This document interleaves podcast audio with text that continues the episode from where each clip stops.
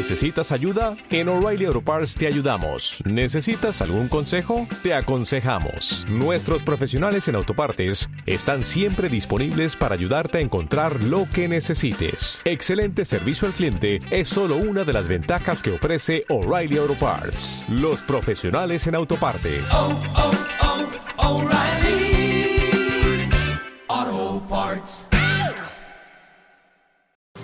La historia surge cuando un pueblo toma conciencia de su identidad, quiere conocer sus orígenes y desea difundirlos.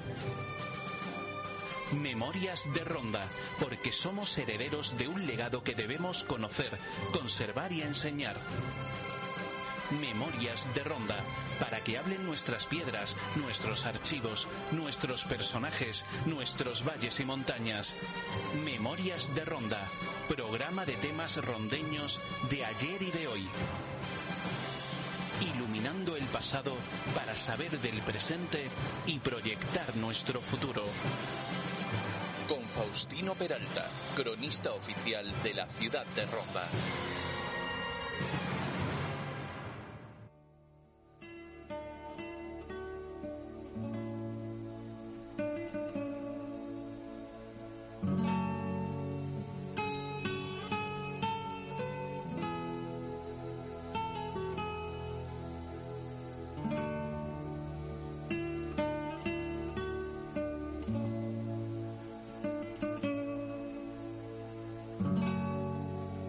Buenas tardes y bienvenidos de nuevo a Memorias de Ronda, aquí en la radio de todos, en Radio Ronda.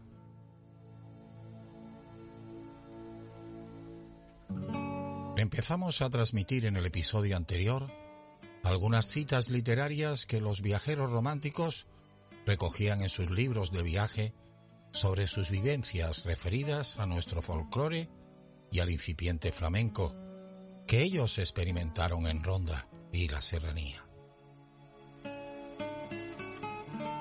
Nuevamente repetimos que son textos, la mayoría de ellos, hasta hoy desconocidos, porque es ahora cuando los hemos traducido al español. Y continuamos con algunas citas en esta ocasión. Seguimos con el mismo autor anónimo, con el que terminamos el programa anterior.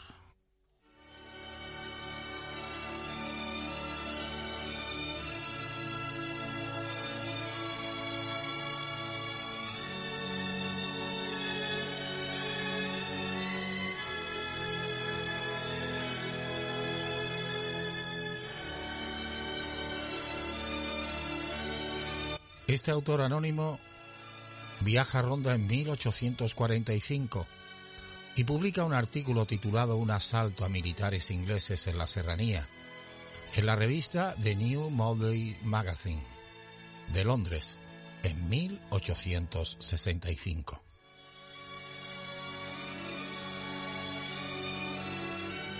Incluso un tercer día lo dedicó la ansiosa multitud a dirigirse a la plaza. Sin embargo, el espectáculo esta vez consistió en una manera de probar la habilidad de los jóvenes que se iniciaban en el arte. Las noches se destinaban a fiestas y celebraciones teatrales, con las damas y caballeros cantando y bailando al son de guitarras. En una de ellas, la última que pasaron los oficiales en ronda, asistieron a una fiesta gitana, es decir, una celebrada en una casa y pagada por numerosos visitantes y oficiales, y donde los gitanos bailaron fandangos, cantaron y tocaron las castañuelas. Como es costumbre en España, varios caballeros españoles salieron a la puerta e invitaron a numerosos militares ingleses a oír la música y presenciar el baile. Los españoles son tan, tan aficionados a tocar la guitarra que los hombres con más frecuencia que las mujeres cogen el instrumento para tocarlo y divertirse en compañía. Sobre todo un gitano cantó admirablemente. Después de acabar, Jeffrey, que era el que mejor hablaba español, entró en conversación con él, charlando sobre la región. El gitano le dijo que la conocía muy bien, ya que se había criado en sus montañas. Jeffrey le dijo que al día siguiente se marchaban de vuelta a Gibraltar y que les gustaría disfrutar del viaje contemplando el panorama y que si existía un camino mejor que el que les había conducido a Ronda.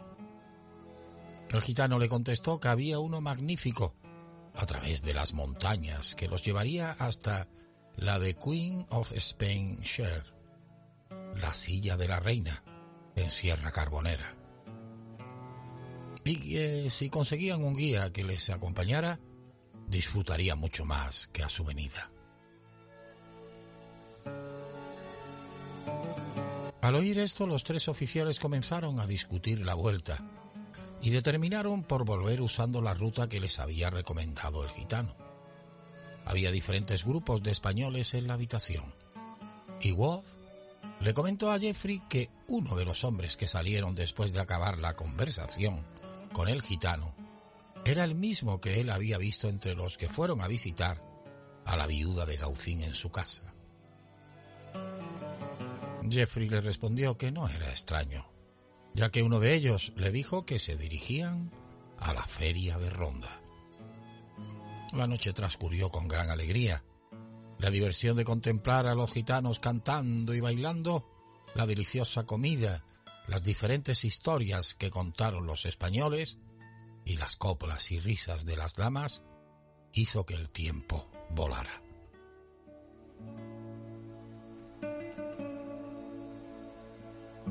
Ya en Gibraltar este autor vuelve a referirse a las fiestas flamencas y nos dice, cada individuo, hombre, mujer o niño, se entregan a la diversión, vistiéndose con sus trajes más llamativos, con el propósito de congregarse en todos los lugares en que hay una diversión, que toda seguridad, que con toda seguridad se hallará atestado la tarde del domingo.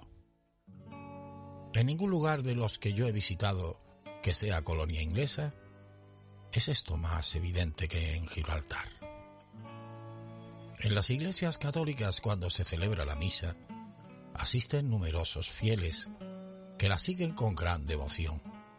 Pero tan pronto como la música solemne deja de sonar, el organista toca una polca, un vals o cualquier otra tonada que más convenga con los sentimientos de los que se congregan allí. Por la tarde, en la Alameda, las damas con sus mejores galas, mantillas y abanicos se congregan allí pasando, paseando, con incomparable gracia. Tal día de gala como el de la tarde de los domingos en Gibraltar, raras veces se contempla fuera de allí. La noche se cierra con numerosas fiestas, dirigiéndose hombres y mujeres a las diferentes casas de la ciudad, donde el baile, el rasguear de guitarra y el cante duran hasta el amanecer del día siguiente.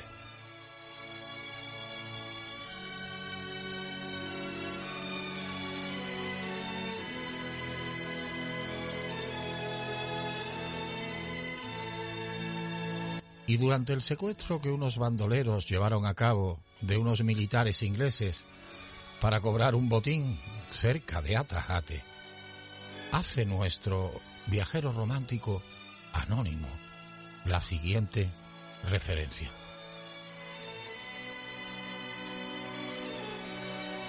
Hacia las ocho de la mañana habían acabado de preparar el desayuno, dándoles a los prisioneros algunos filetes fritos de carne de cerdo, pan y vino, que aunque una extraña comida a estas horas, recibieron con alegría, durmiendo un rato después. Cuando se despertaron vieron que la cuadrilla disfrutaba de lo lindo en compañía de unas gitanas que habían acudido con sus guitarras a verlos. Todos estaban sentados en la hierba, reían, cantaban y alegremente charlaron hasta las tres en que dos de ellos que habían oficiado de cocineros trajeron dos grandes ollas colmadas de un sabroso guiso, otro dispuso de platos de metal y cuatro más vertieron en estos la comida, que asimismo ofrecieron a los prisioneros y vino en botas.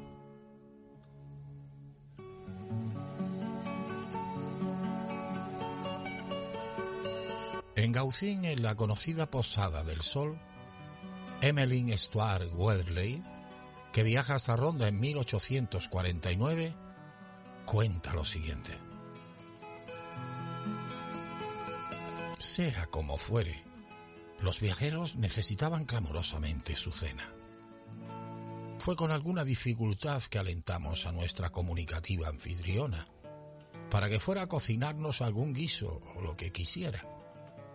Recibimos una amable serenata mientras esperábamos la cena, por casi una docena de guitarras tocadas por grupos de estudiantes rivales que acompañaban sus instrumentos con sus respectivas voces, considerablemente desafinados, mientras que cada uno cantaba una canción diferente con distinta entonación. El fandango, el surito, el zapateado, pero todos ejecutados de la manera más entusiasta.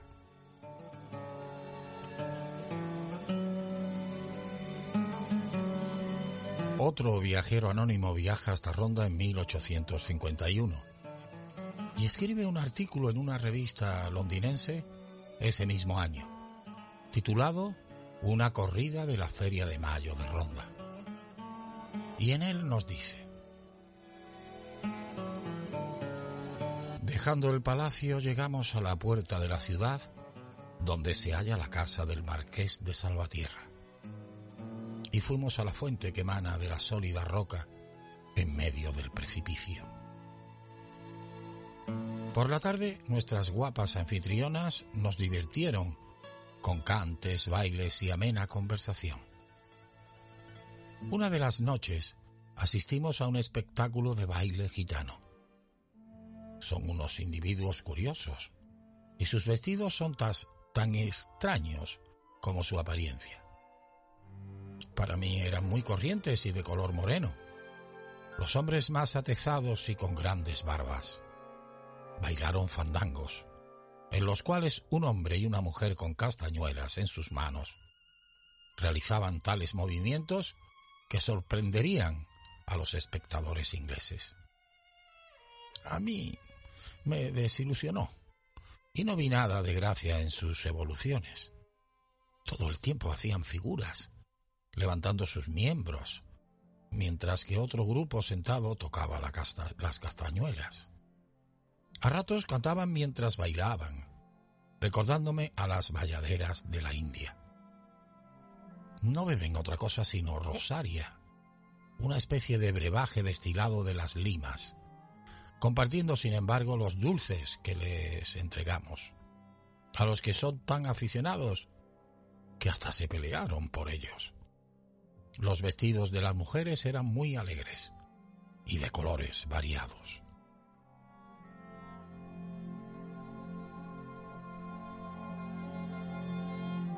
Charles Wainwright Mark viaja hasta Ronda en 1852 y en su libro de viaje hace la siguiente referencia. Estamos en la feria de mayo de Ronda. En todas partes, incluso a horas tan tempranas del día, escuchamos el sonido de la guitarra y la castañuela. Los balcones estaban llenos de belleza y las estrechas calles se encontraban intransitables por la multitud de muchachas que se tropezaban unas con otras. Escuchamos muchas risas a nuestro alrededor y a cada paso captábamos la mirada de los ojos semimoriscos. Ningún pueblo se abandona más fácilmente con la gracia y entusiasmo para divertirse como lo hacen estos andaluces rondeños. Su temperamento jubiloso y alegre descuidado desde por la mañana, encuentra en el presente todo el poder de la gratificación. Su clima les invita a salir a la calle y su fértil suelo les proporciona medios fáciles de abundancia. Están contentos, con poco, una bonita basquiña, una elegante mantilla, un abanico, y las muchachas ya están vestidas. Un pastel, un helado de chocolate con leche, son igualmente festejados. El baile de un bolero, y ellos están felices.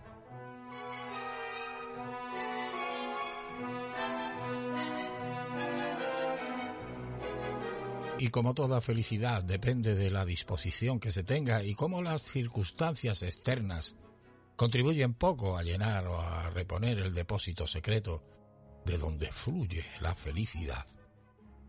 ¿Por qué no ha de envidiarse a estas personas más que a las más grandes esferas y a las mentes más ambiciosas?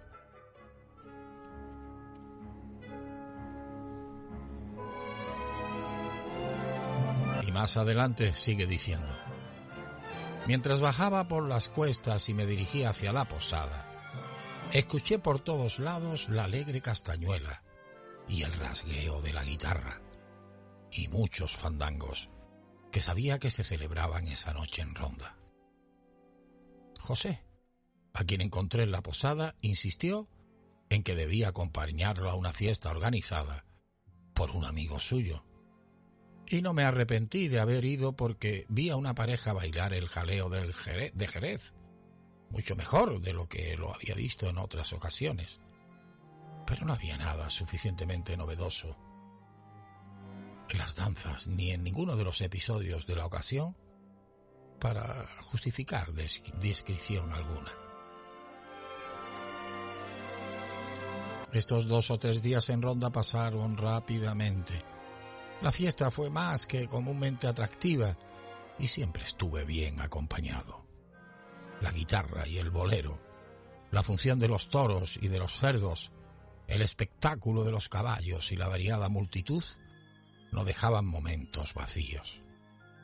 La fiesta abundaba en todos lados. Todos se abandonaron al disfrute como durante el carnaval. Viejos y jóvenes, todas las clases de ambos sexos, rivalizaban mutuamente en su holgorio. Tampoco ocurrió nada que perturbase la serenidad general. No hubo malas miradas, ni se usaron machetes, ni revólveres cult.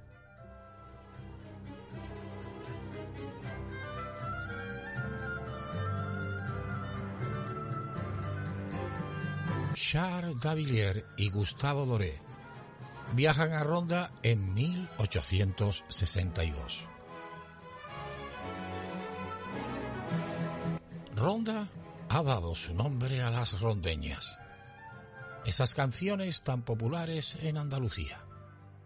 Lo mismo que las malagueñas, las rondeñas tienen también un origen moro. Entre los aires andaluces no hay ninguno más melancólico ni más expresivo. La guitarra, que ha sucedido al laúd de los moros, acompaña siempre a la voz, ya que sea con acordes marcados o ya con arpegios que sirven a la vez de preludio y de acompañamiento. Los virtuosos de ronda son famosos en toda España. En el silencio majestuoso de una cálida noche de verano, cuando se pasa por un pueblecito de la serranía, es cuando deben oírse los acordes melancólicos de la rondeña. Parece como si estas melodías tan sencillas y primitivas se prestasen a variaciones infinitas según el capricho o la inspiración del canto. Igual que las malagueñas se componen las rondeñas de coplas de cuatro versos, repitiéndose el primero dos veces. He aquí una de ellas.